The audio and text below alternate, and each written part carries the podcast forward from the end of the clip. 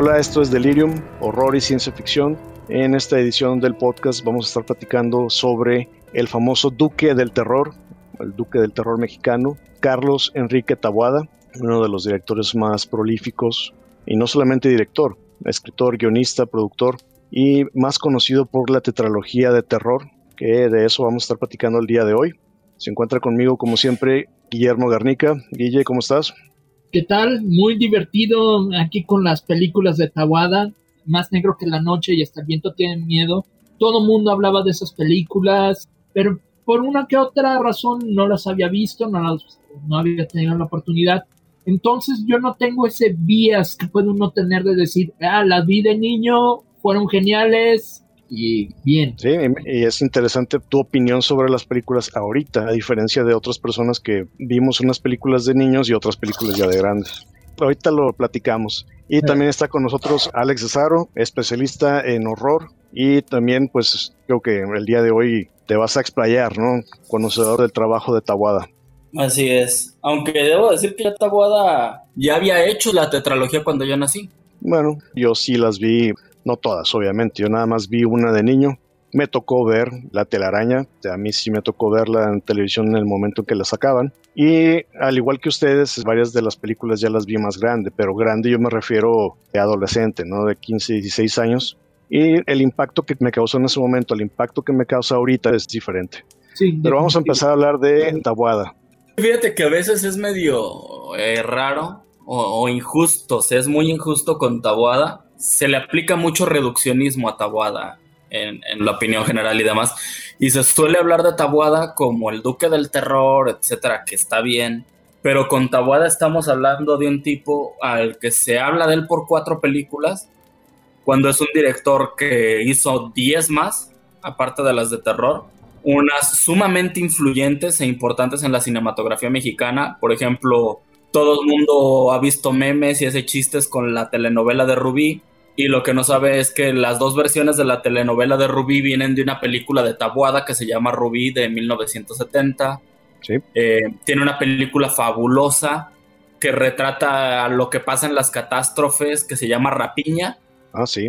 Y aparte tiene una película que es su película más aplaudida por la crítica en su momento. Creo que hasta la fecha es la, la mejor calificada de todas, que se llama La Guerra Santa, que es sobre la guerra cristera que hubo en México, de la que ya hemos hablado pequeños retazos en otros programas, la guerra cristera mexicana, que es la que mejor calificada está de todas y también ha quedado muy oculta por, por la tetralogía de terror. Aparte de eso, Taguada es un tipo que escribió más de 50 películas. Ah, no, sí. Como era muy prolífico, era como escritor, no tanto como director, porque director tuvo una carrera muy larga, estamos hablando de que su última película la debe de haber dirigido casi en el 90 y empezó en los 40 a trabajar y a lo largo de todo ese tiempo dirigió 11, 12 películas por ahí, entre bueno, entre 10 y 15, pero como era muy prolífico era como escritor. Sí, sí, sí. Aparte de que las películas que él dirigió todas las escribía él.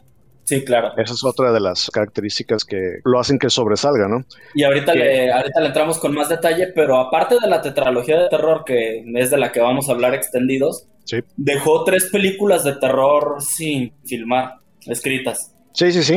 Bueno, una sí la filmó, una sí la filmó completa, que es Girón de Niebla. Girón de Niebla, que es la que Desafortunadamente, no está perdida la película completa, o sea, termina de filmar, cuando termina de filmar, eh, había, hay quien dice que es porque se murió y que por eso no está completa Girón de Niebla. Eso es falso, él la filmó en el 89 y se murió hasta el 97. Entonces sí la terminó de filmar, pero cuando termina hay problemas con los productores, empiezan los líos de derechos, de problemas, de diferencias entre los productores, no se termina de editar la película, se queda enlatada y el problema es que se perdieron latas. Oh, Están perdidas algunas latas. Entonces hay un montaje que circula por internet y que se puede medio ver con baja calidad y que dura alrededor de 60 minutos, entonces son como 30 minutos de la película los que están perdidas. Obviamente, si a una película de 90 minutos le quitas 30, pierde mucha de su coherencia y de su sentido y la vas a ver como un ejercicio completista por ver todo lo de Tabuada, pero realmente no, no tiene mucho sentido como película. Es más bien para darte una idea de qué quería hacer Taboada con Girón de Niebla. Sí, que estaríamos hablando de una pentalogía, ¿no? En el caso de que hubiera salido, porque el tema de esa película también estaba dentro del terror. Es que deja filmada, te digo, se muere eh, y aparte de que dejó así eh, sin editar, terminar de editar y después se pierden las latas de Girón de Niebla, dejó escritas dos películas más de terror que quería filmar pero no llegó a filmar, que se llama Luz de Muerte y Silencio de Muerte. Ok, se quedaron ahí en, en proyecto, ¿no? Se quedaron los guiones escritos. Sí los terminó los guiones, pero se quedaron escritos. Ok. No sé si, si, bueno, aquí en este caso me gustaría preguntarte, ¿estos guiones se hicieron o hay planes de hacerlos? Que yo sepa, no. O sea, su viuda creo que sigue viva. Al día de hoy, al menos hace unos años todavía lo estaba. Porque las negociaciones de los derechos para los remakes se hicieron con su viuda, obviamente. Sí. Este, y ella no ha tenido problemas con soltar casi nada de los derechos de Taboada. De hecho, ella dio los derechos para que pudieran hacer Girón de Niebla. Se hizo con un resultado muy pobre. Igual que todos los remakes que se hicieron, que todos son muy pobres. Bueno, los tres, porque que yo sepa, Veneno para las Hadas no hay remake. Los tres que se hicieron, ninguno vale la pena. En Más Oscuro que la Noche, quisieron cambiarle tanto y meterle esta ambigüedad. Aquí sí, discúlpenos, pero el programa de hoy no es libre de spoilers. Para empezar, porque las películas de Tabuada tienen 50 años, pues no importa si hacemos spoilers de los remakes. No sé si te acuerdas o si has visto el remake de Hasta el viento tiene miedo. Sí, sí lo he visto. Que por cierto, los remakes en Internet Movie Database tienen calificación de 4 y cacho. O sea, de no, 3 no malas. Y, y también el libro de piedra debe de andar por ahí. Creo que la mejor calificada es el libro de piedra y está con 5. Aquí el detalle yo lo que quiero mencionar es que siempre cuando hablamos de directores de época, o de escritores, o en este caso de películas que son ya consideradas de culto, cuando alguien se atreve a hacer un remake y no ofrece nada nuevo, o como en este caso que dices tú, que ofrece algo diferente, más que nada las calificaciones son, como dice Guille, vallas, o sea, son muy tendencia hacia los puristas, ¿no? De como defender el legado y no abrirse a, a una buena posibilidad, o sea, la posibilidad de que la película sea buena. Yo las vi, no son tan malas como para un 4, que no hay películas que sí merecen un 4. El 5 a lo mejor sí tiene mucho que ver lo que dices, pero es que también sí son muy malas. El remake de Hasta el viento tiene miedo, en lugar de ser una escuela, un internado, que ahorita no son tan comunes como era en esa época, los internados. Eh, me imagino que todo el mundo sabe, pero para por si alguien lo ignorara, eran escuelas donde tú vivías en la escuela todo el año escolar, había dormitorios, entonces en la mañana estabas en clases en la tarde estabas en el dormitorio y vivías ahí tal cual y únicamente te ibas con tu familia en los periodos vacacionales. Sí, antes tenían ese tipo de escuelas, digo, todavía existen en algunos lugares. Sí. Que por cierto, regresando otra vez al tema de Tawada como persona, director, él empezó, no sé si sabían, como maestro en una escuela precisamente para mujeres, para niñas.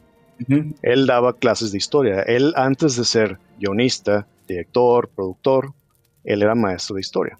Eh, todas sus películas tienen una gran influencia en el terror gótico. Se ve que leyó mucho novela gótica del siglo XIX, pero no encontré fuentes fidedignas de que dijeran eh, cuáles fueron sus influencias, cuál fue su educación, sin Nacional DF, pero no hay mucho acerca de este periodo de un tabuada joven lo que pasa es que en México, si podemos hablar de la tradición mexicana, toma en cuenta que en los 50s y en los 60s, eh, aunado también al cine de luchadores, hubo una gran tradición de cine de terror mexicano. Y Tabuada se forma trabajando con dos de los más grandes directores de cine de terror mexicano. O sea, Tabuada se forma trabajando con Fernando Méndez, que es el director de Los Ladrones de Cuerpos, del Vampiro, que es una película de culto a nivel casi mundial, en el cine de terror. Y también se forma trabajando con Federico Curiel, que es, aparte de ser un director de cine, era un director de cine de luchadores que a menudo rescataba lo gótico. Por ese lado viene mucha de la influencia, porque se forma trabajando y escribiendo para ellos. Tabuada, para Méndez y para, para Curiel. Entra muy joven a trabajar, o sea, Tabuada estamos hablando de que es del 27, si no me equivoco, o veintitantos cuando nace Tabuada. 29.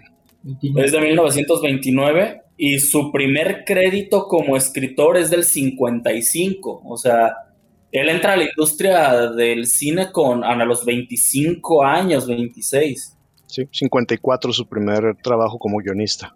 Kit Tabaco es del 54 del 55, pero es la primera película que escribe. sí, es, es, del 55 y que por cierto quedó muy desilusionado porque no se llevó bien con el director y le destrozó la historia. O sea, él sentía que, que lo que él había escrito no se reflejó en la pantalla y que el director hizo lo que quiso con su guion. Sí, pero es el clásico dilema del escritor, ¿no? Por eso tuvieron muchos problemas Stanislav Lem con Solaris, eh, Stephen King con... Bueno, eh, ahí es distinto porque son novelistas, a los que no les gustó lo que se hizo con su trabajo. Tawada no era novelista, era, lo, o sea, era un guionista el que después vio que la, película que él había escrito, cuando ahora sí que cuando fue la estreno, dijo, ah, cabrón, este, esto no es lo que yo hice. Pero más bien fue, fue el desencanto que suele tener la inmensa mayoría cuando entra al mundo del cine en la práctica, que no es un mundo demasiado agradable, es muy pesado, se necesita una energía muy específica, saber lidiar con muchas cosas, estar dispuesto a aguantar muchas cosas. Sí, nomás toma en cuenta un detalle, que hablando de, historia del cine. El guion cinematográfico en, esa época era muy diferente del guion cinematográfico que conocemos ahorita. Obviamente Ahorita ya está con muchísimos tecnicismos, con muchísimos detalles ya que van más eh, hacia la producción. Y en ese entonces ni siquiera se le llamaba guion, que era más como una especie de libreto.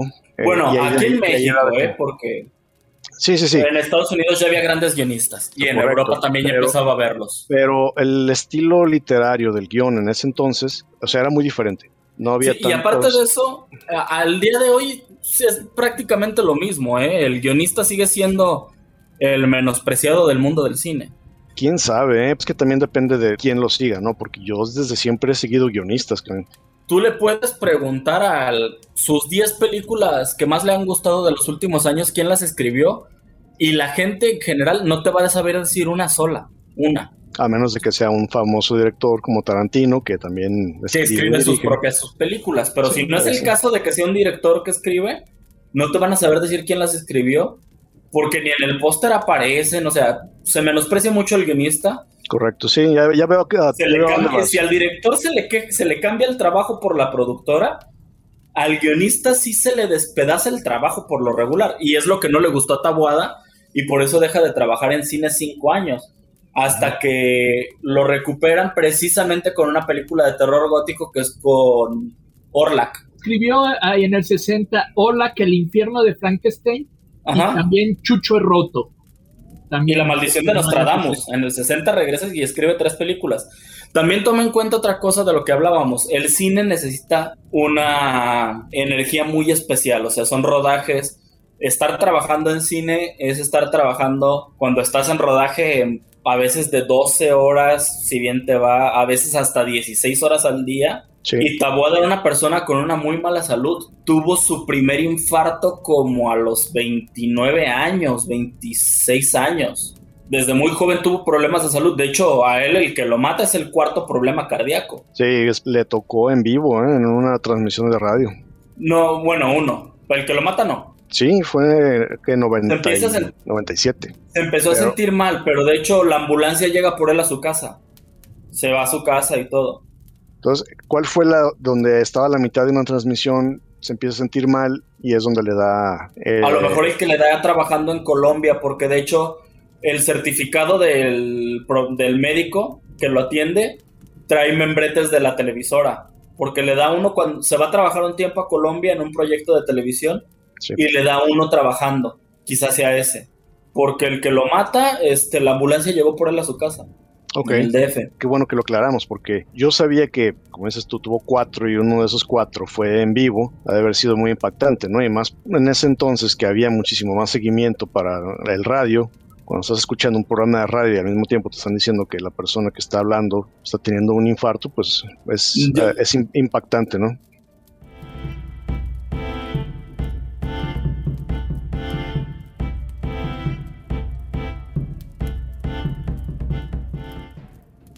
Otra de las características de Tawada, sus protagonistas, sus historias siempre giraban alrededor de una mujer. Esa es una de las características también reconocibles. Sí. Porque el terror gótico es así. O sea, si tú lo ves, bueno, salvo las tres grandes obras que suelen conocerse, que son Drácula, aunque es muy importante las mujeres, pero está protagonizada por Drácula, eh, Jonathan Harker y Van Helsing.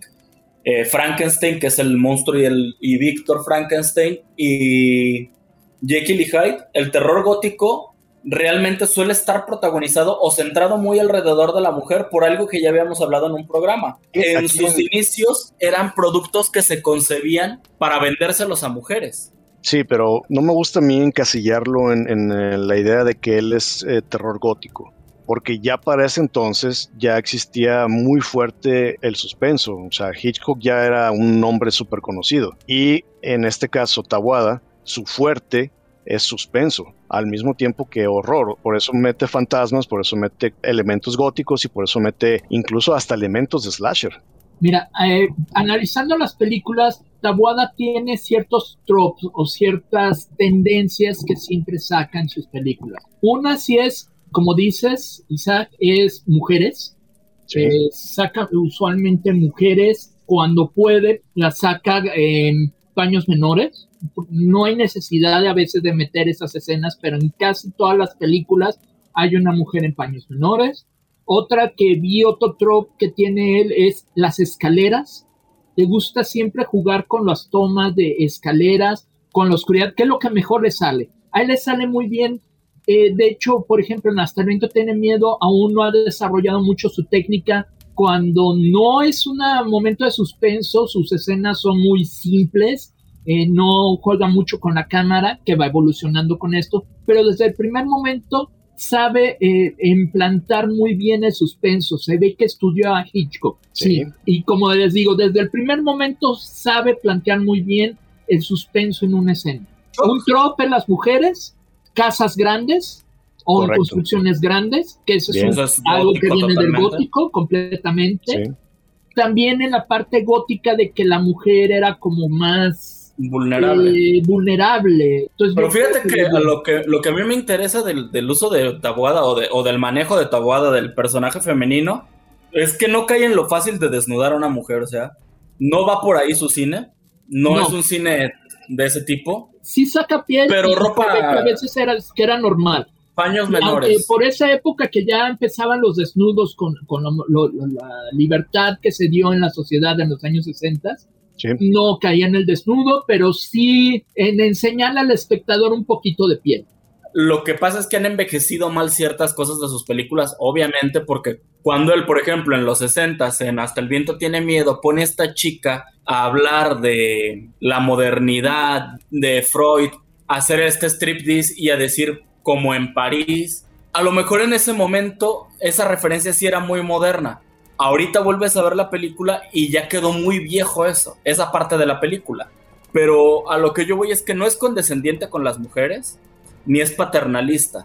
Porque, por ejemplo, en Hasta el viento tiene miedo, cualquier otro director o el 95% de los directores, uno de cada 20, esta parte de la película en la que el novio precisamente de esa chica de la que hace el striptease, eh, Kitty, ¿no? El personaje de, Kitty. Sí, de Norma Lazareno. Así es se brinca el internado para verla. 19 de 20 directores le dan el giro a la película en ese momento y te vuelven al novio el héroe que las va a rescatar de lo que está pasando en el internado. Y acá al contrario, lo ridiculiza. Terminan siendo ellas las que lo cuidan a él. Que le lo que Punto. Lo mejor, a mí se me hace mejor Tabuada como escritor que como director. Como director era bueno, pero se me hace muy buen escritor. Sí, estás hablando de dos genialidades que tenía. Es como si dijeras 9.9 y 100 de calificación en sus dos facetas, ¿no? Porque también como director es muy bueno. Si estás trabajando el suspenso, el terror, mucho ya sabes que dependes del manejo de cámara y del manejo del audio, de la música. Cuando tú compares Hasta el viento tiene miedo con el libro de piedra, en el libro de piedra ya estás hablando de un director que ya aprendió todo lo que tenía que aprender y que ya tiene un trabajo magistral en muchos aspectos. Vi cosas que mejoró más negro que en la noche y, y veneno para las hadas. La expresión es, como dices, es la evolución y sí se siente muchísimo la evolución de hasta el viento tiene miedo al libro de piedra. sí se nota la mejora. A mí, a mí como director se me hace muy bueno. Yo estoy de acuerdo contigo, Guille, este, como guionista es genial. Parte de lo que él tiene, de su cultura, de su crecimiento como académico, eh, sabe cómo contar una buena historia. Digo, él era historiador. No lo mencionamos hace rato, pero él creció dentro de un ambiente artístico. Sí, bien educado, eh, tiene buena educación y sus padres vienen de Europa, mucha influencia del teatro. Él trabajaba como, no sé si productor, director, actor, slash, porque ya sabes que cuando uno habla de teatro, casi casi siempre uno es todólogo, ¿no? Es como un día estás dirigiendo, otro día estás atrás del telón dándole coaching a los actores, otro día estás actuando tú. Entonces él vio todo este proceso, todo este trabajo de parte de, sus papás, ¿no? Porque también la madre de, de Tabuada eh, fue parte de todo este movimiento artístico del teatro. Sí, de hecho existió algo que se llamaba el Teatro Colgate Palmolive en los 50. Ok. Tabuada se acerca al cine por esta influencia de su madre y demás, que era algo así como teatro televisado. Entonces él empieza a trabajar en estas cosas y empieza buscando hacer adaptaciones de obras de teatro. Y eso es lo que lo va acercando al, al cine hasta lo que hablábamos, pues también trabajó en radio y hasta que en el 54 le dicen, pues a ver, vente a escribir una película. Sí, participó mucho en las radionovelas. Él también ayudaba a escribir radionovela. Sí, y tiene algo que es rarísimo. Como las personas que practican o, se clavan mucho en el ateísmo terminan siendo las más interesadas por las religiones. Ah, sí. De acuerdo que era totalmente declarado como un ateo y que eh, promulgaba el ateísmo, también estaba sumamente interesado en investigar y explorar todo lo que pudiera acerca de todas las religiones. En sus películas suele haber un punto eh, que tiene que ver mucho también con, con ángulos religiosos obviamente, para poder estar en contra de algo necesitas conocerlo, ¿no? Primero. No sé qué tanta influencia tuvo él de pequeño con sus padres, no sé si fueron o no fueron. Digo, si, la madre era irlandesa, estamos hablando de que Irlanda sí es un país muy, muy religioso. Ultracatólico. Ultracatólico, exacto. Y no sé si de ahí agarró muchísima de este conocimiento, de esta influencia. Pero pues digo, Irlanda todos sabemos que es uno de esos países que son súper religiosos, o, o de un lado o de otro, o eres protestante o eres católico, pero no hay casi medias tintas ahí. Así es. De lo que hablabas del suspenso, una de las cosas que hizo Tabuada en México en cine, en televisión, perdón, fue la telaraña, que no era terror, aunque mucha gente la recuerda por ahí, sino que eran historias medio oscuras que tenían que ver mucho con suspenso, con intrigas, eh, a lo que le permitían, porque obviamente estaba muy censurado, seguramente le habría querido hacer mucho más, es sí, digo, yo sí la vi. A mí me tocó verla. No era una serie de terror. No, no, no, no. O una serie de horror. Sin embargo, tenía muchísimo suspenso, muchísimo misterio. No todas las historias eran intrigantes, muchas eran buenas. No, hay unas que son directamente casi para la Rosa de Guadalupe, porque hay muchos ¿eh? episodios que se pueden ver en YouTube y hay unos que los ves y dices, pues, ¿por qué me regañaban por ver esto? Porque no sabías lo que te iba a salir. Era una sorpresa cada semana. Ese, era el punto. Que no sabías de qué se iba a tratar. Ajá, y había episodios en donde sí eran muy, muy, muy marcada el terror. Entonces era una sorpresa y eso era lo fregón de esa, de esa serie. Sí, no, a mí, a mí esa parte definitivamente no me tocó porque la telaraña creo que inició en el 87. Ah, porque para esto hubo varias, se puede decir, eh, ediciones, ¿no? De esta versión, ¿no? Hubo telaraña en el 61, Hubo la telaraña en el 86, que duró nada más dos temporadas o dos años. Y la tercera edición, que fue la del 89 hasta el 92, que fue la que duró más tiempo y fue la que pusieron en el horario estelar. En algo moderno hablaríamos de que él era el showrunner de las, del proyecto. correcto, el showrunner, el productor, dirigía. Los escribía, los, los dirigía Rafael Valedón. Sí, el Valedón era productor ejecutivo aparece como creador y como escritor del el de guiones del proyecto Tabuada, que él escribía los guiones y él, y él creó la serie. Y el que aparece como director de los episodios es Rafael Valedón. Correcto, él dirigió toda la mayoría, pero también Tabuada dirigió algunos. Digo, estamos hablando de casi seis años de temporadas, o sea, desde el 61.